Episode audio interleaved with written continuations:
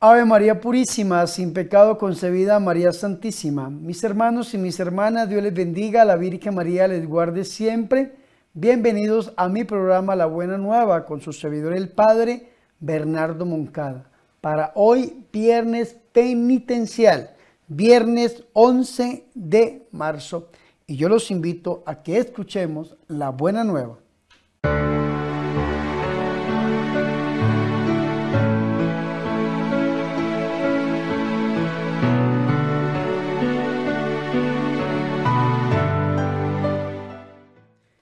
El Señor esté con ustedes. Proclamación del Santo Evangelio de nuestro Señor Jesucristo, según San Mateo. En aquel tiempo Jesús dijo a sus discípulos, les aseguro que si su justicia no es mayor que la de los escribas y de los fariseos, ciertamente no entrarán ustedes en el reino de los cielos. ¿Han oído ustedes que se dijo a los antiguos, no matarás? Y el que mate será llevado ante el tribunal. Pero yo les digo, todo el que se enoje con su hermano será llevado también ante el tribunal. El que insulte a su hermano será llevado ante el tribunal supremo, y el que lo desprecie será llevado al fuego del lugar de castigo. Por lo tanto, si cuando vas a poner tu ofrenda sobre tu altar, sobre el altar, ¿Te acuerdas allí mismo de que tu hermano tiene alguna queja contra ti? Deja tu ofrenda junto al altar y ve primero a reconciliarte con tu hermano y vuelve luego a presentar tu ofrenda. Arréglate pronto con tu adversario mientras vas con él por el camino. No sea que te entregue el juez, el juez al policía y te metan a la cárcel. Te aseguro que no saldrás de allí hasta que hayas pagado el último centavo palabra del Señor.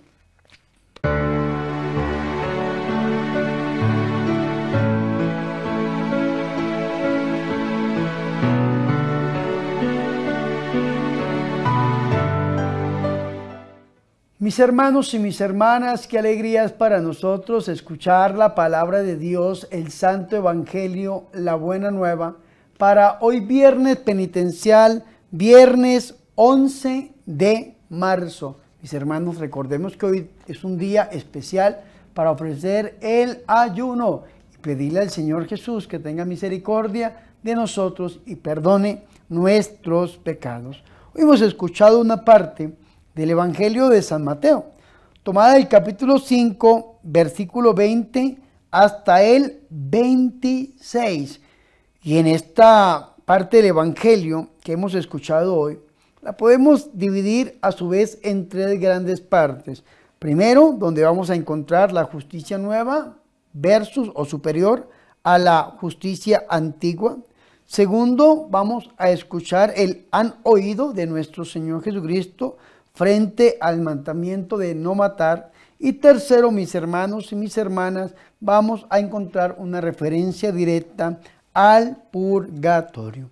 San Mateo en el capítulo 5, 6 y 7 ubica lo que se conoce como el discurso evangélico, que es el primer discurso que encontramos en el Evangelio de San Mateo, parte de nuestro Señor y Salvador Jesucristo. Pues el Jesús que nos muestra Mateo es un Jesús predicador, es un Jesús que siempre está en constante diálogo, anunciando el reino de los cielos, como dice el mismo evangelista, a través de la palabra, a través de la predicación. San Mateo en el capítulo 5, versículo 17, nos va a dar a nosotros una clave para entender el resto de versículos que vamos a escuchar ahí en adelante. Y el versículo 17 dice lo mismo.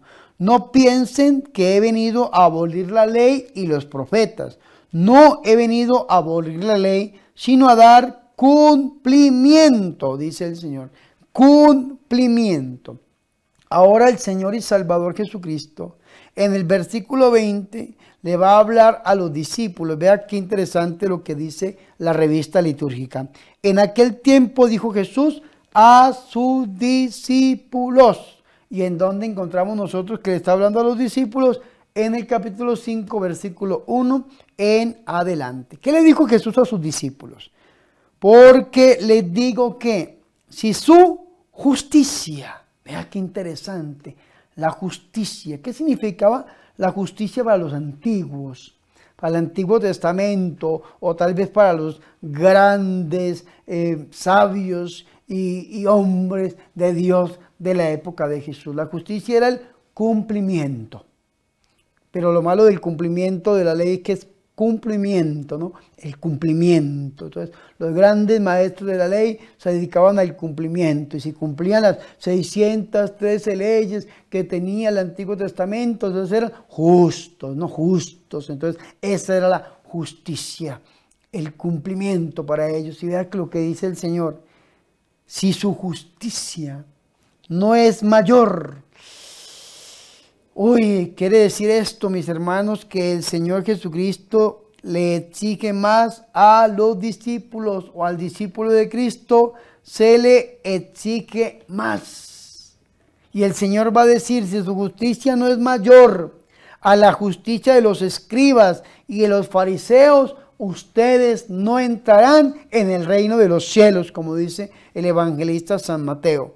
Los otros evangelistas dicen, Basilea Deus, que significa el reino de Dios. Y vamos a ver qué dice la Biblia Jerusalén en este versículo 20. Dice Mateo 5:20, Jesús va a enseñar con seis puntos cómo su justicia debe ir más allá, más lejos que la justicia de los escribas y de los fariseos y debe ir más lejos que la letra de la antigua ley porque ella reside en el corazón. ¿Qué significa esto, mis hermanos y mis hermanas?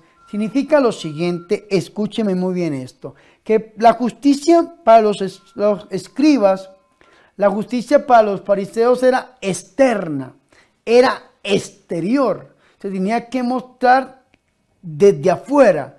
En cambio, el Señor va a hablar directamente al corazón. Y esta es la segunda parte de esta parte del Evangelio que hemos escuchado para este, este día de hoy, mis hermanos y mis hermanas. Por eso entramos en el versículo 21 hasta el 24. El Señor y Salvador Jesucristo va a decir por varias ocasiones, creo que son más o menos cinco ocasiones, han oído que se dijo a sus antepasados. ¿no? Eso fue lo que se dijo a sus antepasados. Ahora el Señor va a dar una nueva interpretación de la ley. Pero yo les digo, va a decir el Señor. Y el primer mandamiento que el Señor toma es el mandamiento de no matar, mis hermanos y mis hermanas. No matar. Han oído que se dijo a los antepasados, no matarás. Y aquel que mate será reo ante el tribunal, algo externo, la justicia de los escribas y de los fariseos. Pues yo les digo, dice el Señor, vean, todo el que se encolerice con su hermano será reo ante el tribunal. ¿Qué quiere decir encolerizar? El que se llene de ira contra su hermano desde dentro. Porque lo que contamina al hombre, dice el Señor, no es lo que entra al hombre, porque lo que entra al hombre va al excusado lo que contamina al hombre, lo que sale del corazón del hombre. Y el Señor quiere, escuche, que esa justicia sea mayor trabajándola desde adentro, no solamente la fachada, no solamente lo de afuera, sino el Señor quiere trabajar verdaderamente el corazón. Entonces vea que todo el que se llene de ira contra su hermano será llevado ante el tribunal, Proverbios 4, 23 y 24 ante toda cosa guardada, guarda primero tu corazón, dice el proverbio. Y el Señor dice, todo el que se encolerice contra su hermano será reo ante el tribunal. Entonces uno se pregunta, ¿y cómo una persona llega a atentar contra otra persona? ¿Cómo puede llegar a quitar la vida o a quitar la dignidad o a matarlo a través de la lengua cuando ya en su corazón lo ha decidido? Vea que en Colombia tenemos un caso terrible, terrible, terrible.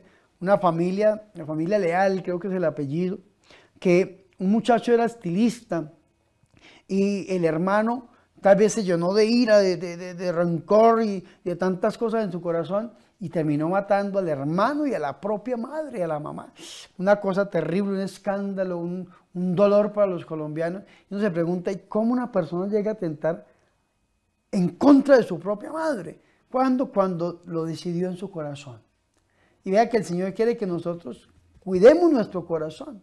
Por eso no hay que dejar que entre la cólera, la ira, porque vamos a terminar arremetiendo contra los demás. ¿Y qué dice el Señor y Salvador Jesucristo? Dice, pero el que llame a su hermano imbécil será reo ante el Sanedrín. ¿Qué significa llamarlo imbécil? Significa insultarlo. Ya no solamente siente que en el corazón, y esto es importante, sino que ya decide a través de la palabra llegar a atentar contra otro. ¿Y cómo empezó? En el corazón, con la ira, con eh, la cólera, dejándose robar la paz y dejando entrar algo negativo para después a través de las palabras llegar a insultar a alguien. ¿Cuándo puede usted insultar a alguien? Cuando ha sentido mal en su corazón, porque lo que abunda en los labios es lo que hay en el corazón y eso es importante que nosotros lo tengamos en cuenta. Entonces vea el insulto, ¿no? Llamarlo imbécil, dice el Señor, será reo ante el Sanedrín. Y por último dice el Señor, y el que lo llame renegado, es decir,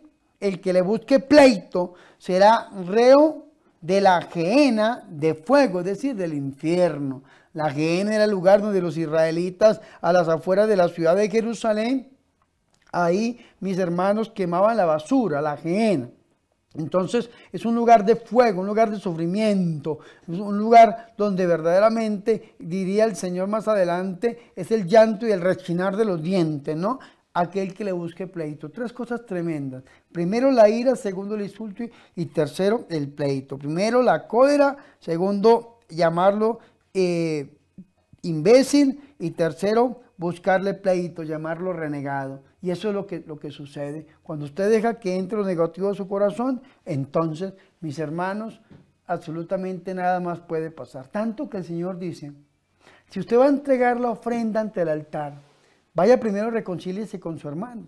Y después de que usted se reconcilie con su hermano, entonces traiga la ofrenda, dice el Señor y Salvador Jesucristo. ¿Por qué? Porque tenemos que hacer actos concretos de reconciliación. Tenemos que pedir perdón y es lo que el Señor Jesucristo nos va a enseñar a lo largo y ancho del Evangelio. Vea qué bonito esto.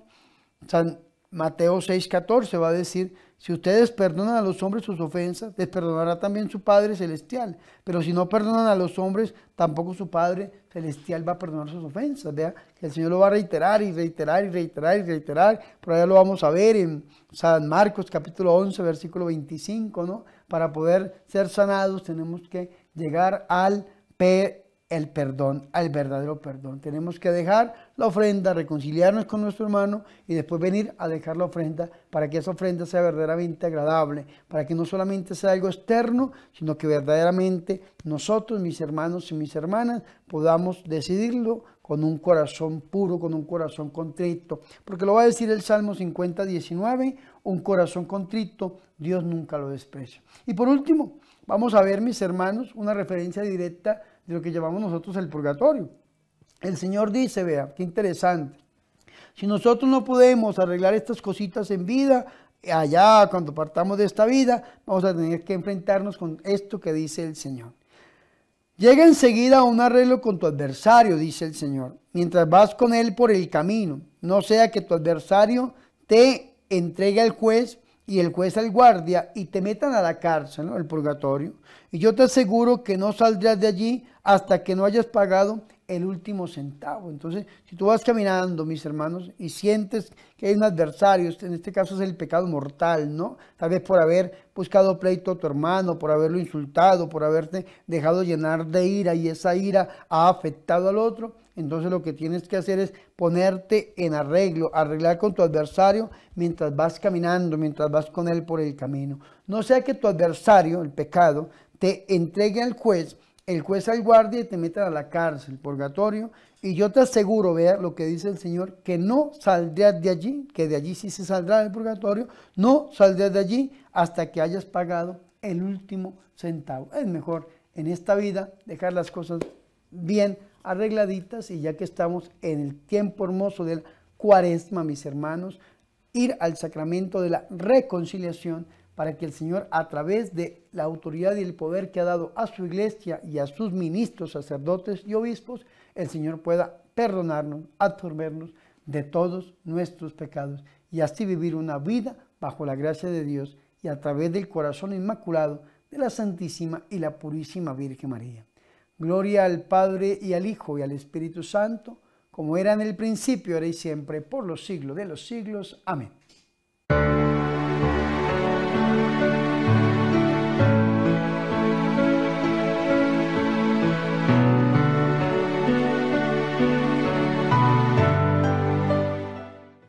Ahora mis hermanos y mis hermanas, yo los invito a que hagamos oración. Desde lo hondo a ti grito, Señor, escucha mi oración. No permitas que me hunda en la fosa fatal, porque tú quieres la conversión y la vida del pecador y no su muerte. Si llevas cuenta del pecado, Señor, ¿quién podrá subsistir? Pero en ti está el perdón, la gracia y el futuro. Con toda mi alma espero en ti, Señor, con más ansia que el centinela aguarda a la aurora, porque de ti viene la misericordia y la redención. Virgen María, Madre de Dios, ruega e intercede por nosotros. Amén.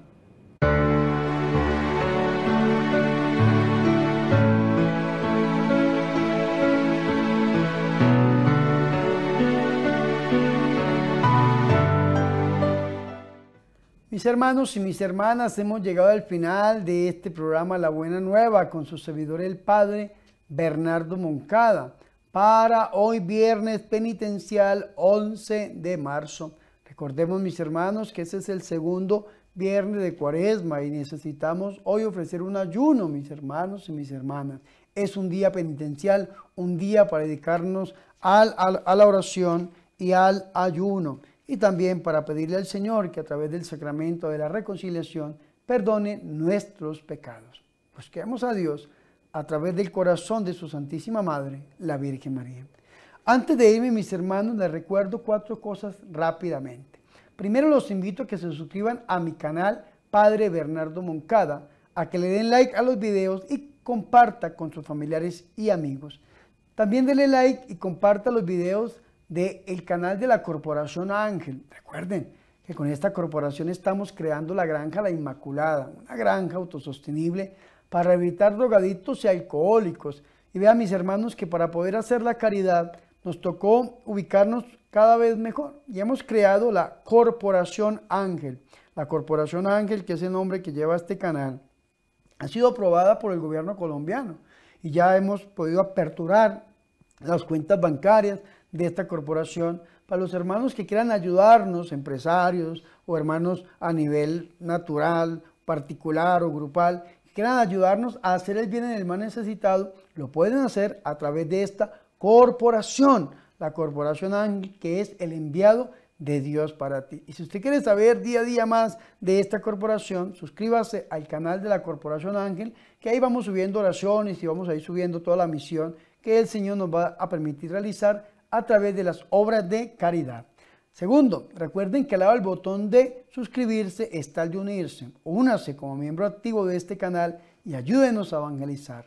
Tercero, recuerden que pueden unirse con una donación voluntaria. Yo pido un vasito con agua, el dólar para la evangelización. Usted me dona un dólar y este dólar lo invertimos en la realización de los programas, los invertimos en las obras de caridad y los invertimos en la construcción de la granja La Inmaculada, mis hermanos. Y por último, recuerden que voy a estar en la Granja La Inmaculada el viernes 18 de marzo y sábado 19, celebrando los seis años de ordenación sacerdotal y los 50 años de vida de mi cuñado Narciso Ramírez, que es el encargado de esta granja junto con mi hermana, mi hermana Blanca Moncada Ballesteros. Así que los invito este 18 y 19 de marzo a la Granja La Inmaculada para compartir con ustedes un congreso de sanación y liberación. ¿En dónde queda la Granja La Inmaculada? En Colombia.